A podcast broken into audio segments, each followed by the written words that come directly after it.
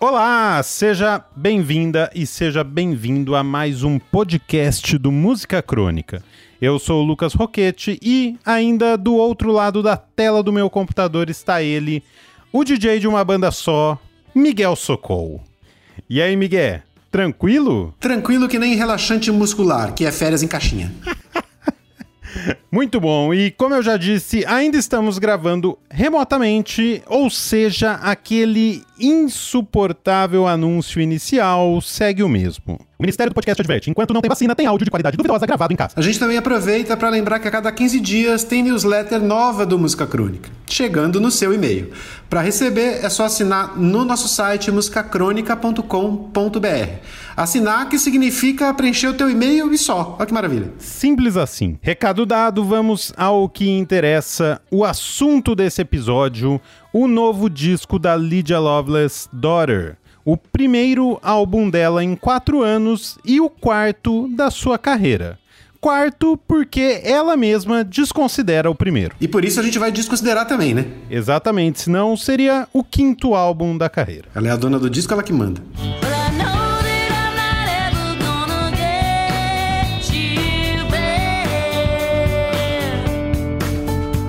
Segundo a Lídia, abre aspas, eu levei quatro anos porque estava exausta mas também foi pela necessidade de tentar descobrir quem eu era. Passei os últimos 10 anos como uma garota do interior que cresceu em uma fazenda e senti que precisava pensar em quem eu sou agora. Fecha aspas. Muita gente cansada ultimamente nos episódios que a gente faz aqui, né? O Fontaines, todo mundo exausto, tipo, todo mundo destruído. Bom, Daughter saiu no dia 25 de setembro de 2020 é o primeiro disco lançado pela sua própria gravadora, a Honey You're Gonna Be Late Records. Se fosse para resumir o som da Lydia Loveless, dá para dizer que ela é uma espécie de Lucinda Williams com o Uncle Tupelo, banda do Jeff Tweed, o dono do Wilco. Ela é uma guitarrista, cantora e compositora tão country quanto punk que acabou de lançar o disco mais diferente da carreira, mais próximo da Neko Case nos seus momentos mais Fleetwood Mac do que country ou punk. Por isso, que é um elogio e porque a gente gosta de quem corre por fora, a Lydia acaba de ganhar um episódio inteirinho dela. Começou.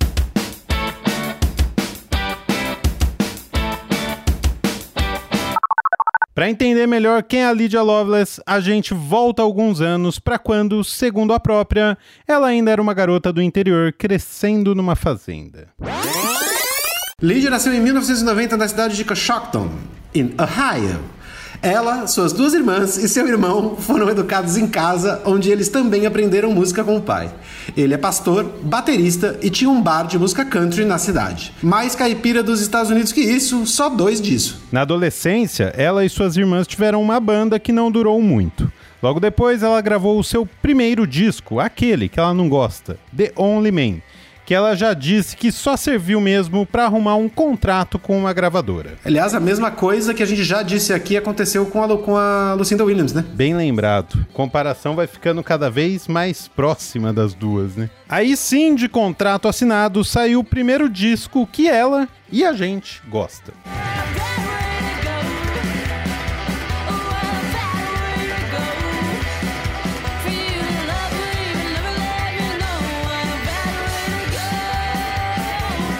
Indestructible Machine saiu em 2011 e tem o pai na bateria.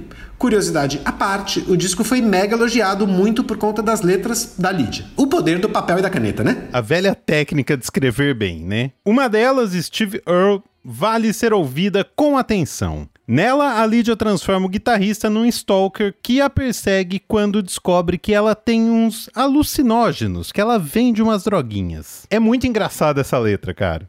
o Steve Aoki tem um passado não de stalker, mas tem uma lenda que ele, uh, ele era muito fã do Townes Van Zandt, né? E, e o Townes, pé na jaca que era, tava tentando se livrar do álcool e não conseguia e tal. E o Townes, o, o Steve Earle amarrou o Townes Van Zandt numa árvore e largou ele lá. A melhor rehab, né? Tão fã que ele colocou o nome no filho que faleceu recentemente, o Justin Townes Earl. Ele mesmo. Três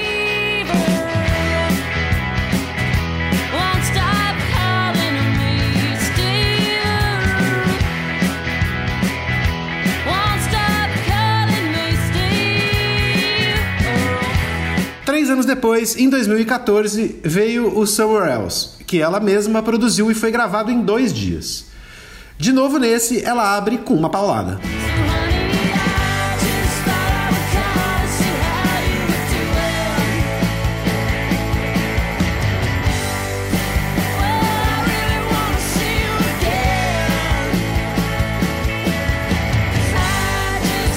E esse disco é demais, eu adoro esse aí, eu acho que é o meu favorito dos que ela já lançou, é esse aí. É muito bom, eu acho que combina a pressa e a raiva em umas músicas com umas músicas mais lentas. Eu vou repetir: o poder do papel e da caneta. Tão em baixa hoje em dia. E, de novo, também as letras chamaram a atenção. Verlaine Shot Rimbaud foi inspirada na relação dos poetas franceses Paul Verlaine e Arthur Rimbaud.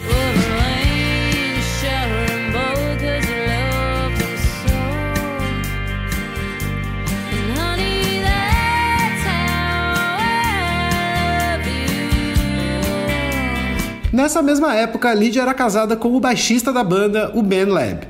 Junto com o disco, também saiu o documentário Who is Lydia Loveless, que acompanhou a gravação e alguns shows. Segundo o diretor, abre aspas, eu também queria olhar para coisas que normalmente não vemos, como as finanças de uma banda como essa. Quem fica com o dinheiro? Se o Spotify é bom ou ruim? Eu realmente queria abordar tudo isso para uma banda que vende 250 lugares por noite, mas ainda está viajando em uma van. Como é esse ponto quando você tem um incrível sucesso de crítica e aclamação, mas ainda não chegou lá?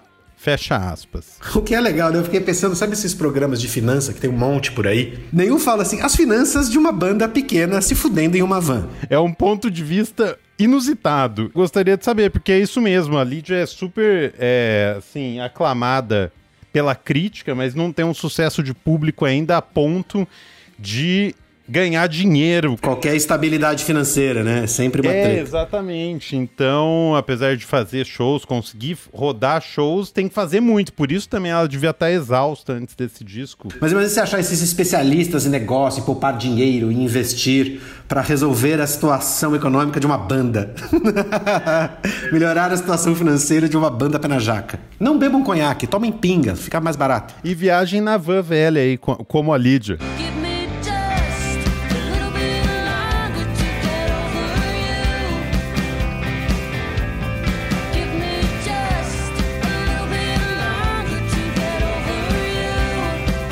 O fim da turnê do disco também marcou o fim do casamento. Assim, além da guitarra, ela também assumiu o baixo nas gravações do recém-lançado Daughter. E aí, involuntariamente ou não, ela assumiu também o nome artístico, né?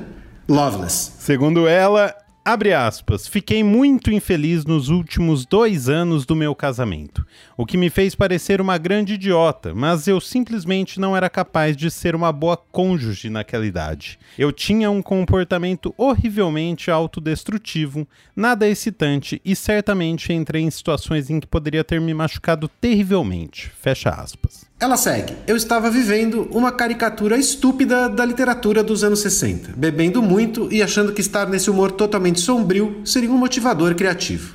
A verdade é que estar sombrio o tempo todo te faz tratar as outras pessoas como lixo, fecha aspas. A música que abre o disco Dead Writer é sobre esse momento.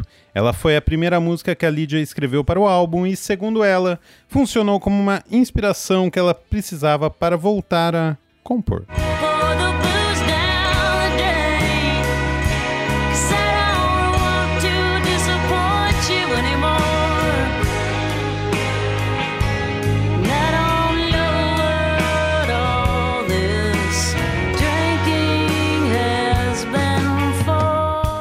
Já já a gente fala mais sobre o Daughter da Lydia Loveless, porque chegou a hora, aquela, de saber a quantas anda a reforma da sombria estrutura que ameaça desabar e levar todo o condomínio edifício a casa para o térreo. Chama o síndico, fala Chuck.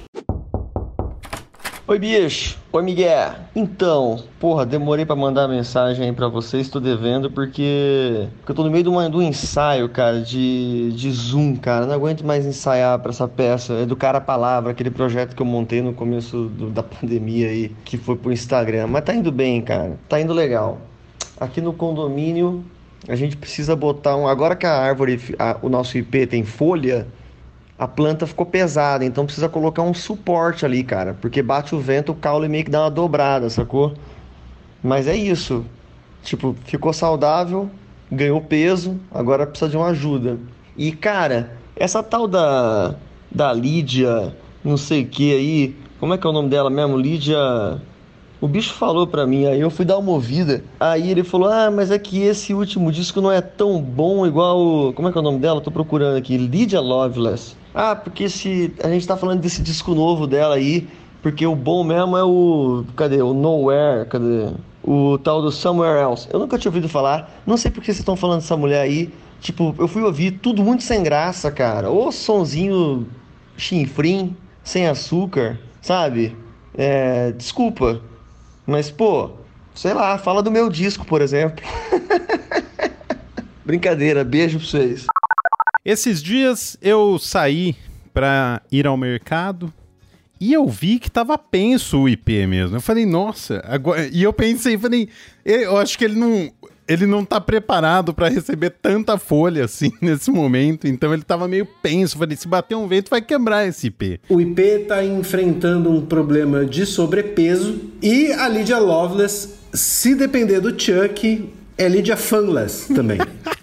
pois é, mas eu me lembro que ele foi o mesmo que ele, comentário que ele fez da Lucinda Williams, que ele falou: Ah, não conheço isso aí, não sei porque vocês estão falando dessa mulher aí, não sei o que da Ana Calvi, ele falou a mesma coisa. Mais um paralelo entre a Lucinda Williams e a Lydia Lovelace, que é Chuck não gosta. Pois é. E do Fontaines de Si, ele também falou a mesma coisa. Então espero que após o programa ele goste. E se ele não gostar, tá tudo bem também. E o disco dele ainda não saiu, então não dá pra gente falar aqui, mas ouça aí, tem dois singles que ele lançou recentemente. E ele vai lançando, acho que a cada duas semanas ele vai lançar os singles do disco novo dele. Procure aí por Chuck Hipólito. Recapitulando, Quatro anos depois de lançar o seu quarto disco, Lydia Loveless se divorciou, tirou um tempo para se entender melhor e, depois de se afundar na bebida, achou a inspiração para voltar a compor longe dela. Assim, em setembro de 2020, ela lançou o Daughter. A gente separou três músicas do disco com comentários da própria Lídia. A primeira delas é Love Is Not Enough, primeiro single que saiu.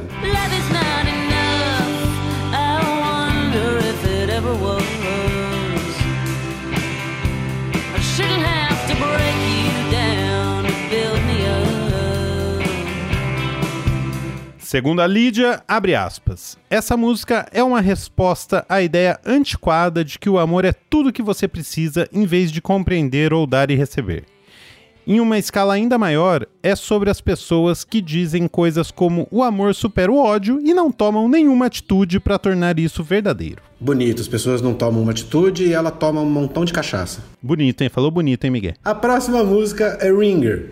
Segundo Lídia, abre aspas, comecei a trabalhar nela como um loop de guitarra e tinha tudo planejado mas de alguma forma acabei gravando o loop ao contrário e errado o suficiente para que eu nunca mais pudesse recriá-lo. Eu amo que a música tem uma vibração temperamental da Kate Bush, fecha aspas, e hahaha, né? Porque cá entre nós ela disse que a Kate Bush é musicalmente toda errada, e isso é verdade.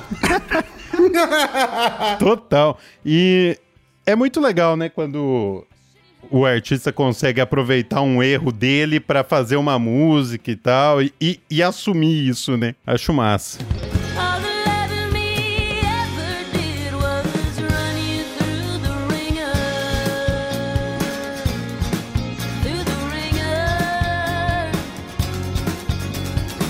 Para fechar sobre When You Are Gone, a Lydia Loveless disse o seguinte, abre aspas, Escrevi isso depois de uma pessoa muito importante tentar o suicídio. Eu me senti incrivelmente despedaçada. É sobre morte, raiva e tristeza quando alguém não quer mais estar aqui. Simples assim, curto e grosso. Fecha aspas.